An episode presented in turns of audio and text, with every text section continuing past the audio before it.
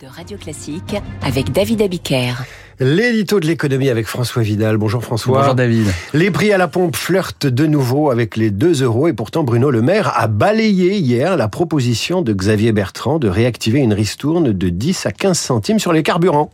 Oui, il l'a jugé irresponsable et on peut difficilement lui donner tort. Hein. Alors évidemment, l'augmentation du tarif du plein pendant l'été est une mauvaise nouvelle pour tout le monde.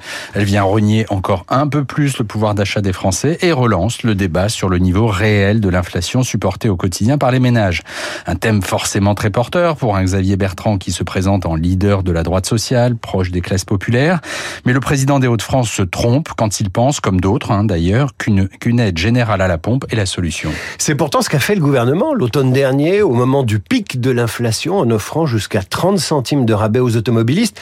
Et cela avait permis de calmer les esprits. Oui, mais avec des effets de bord majeurs. Hein. D'abord parce que ce type de mesure a un coût astronomique pour les finances publiques. En quatre mois environ, elle avait coûté 8 milliards d'euros à l'État.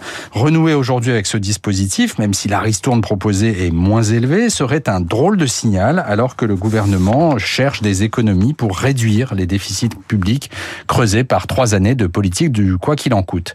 Mais ces rabais sont aussi un non-sens sur le plan environnemental. Hein. Il s'agit en fait de subventions accordées à tous les automobilistes, y compris les plus aisés, qui les incitent à consommer de l'essence, quel que soit le prix du marché. C'est pour ces deux raisons que le gouvernement a opté cette année pour un dispositif ciblé, une indemnité carburant de 100 euros destinée à, 100, à 10 millions de foyers fiscaux, un choix moins spectaculaire politiquement, mais plus efficace et moins coûteux, qu'il sera toujours possible de réévaluer si la flambée estivale des prix du pétrole devait se poursuivre cet automne.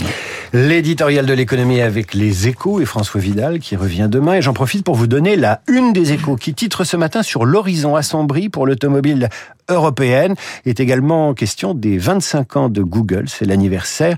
On y reviendra à 7h50 dans le journal imprévisible Radio Classique. Il est 7h.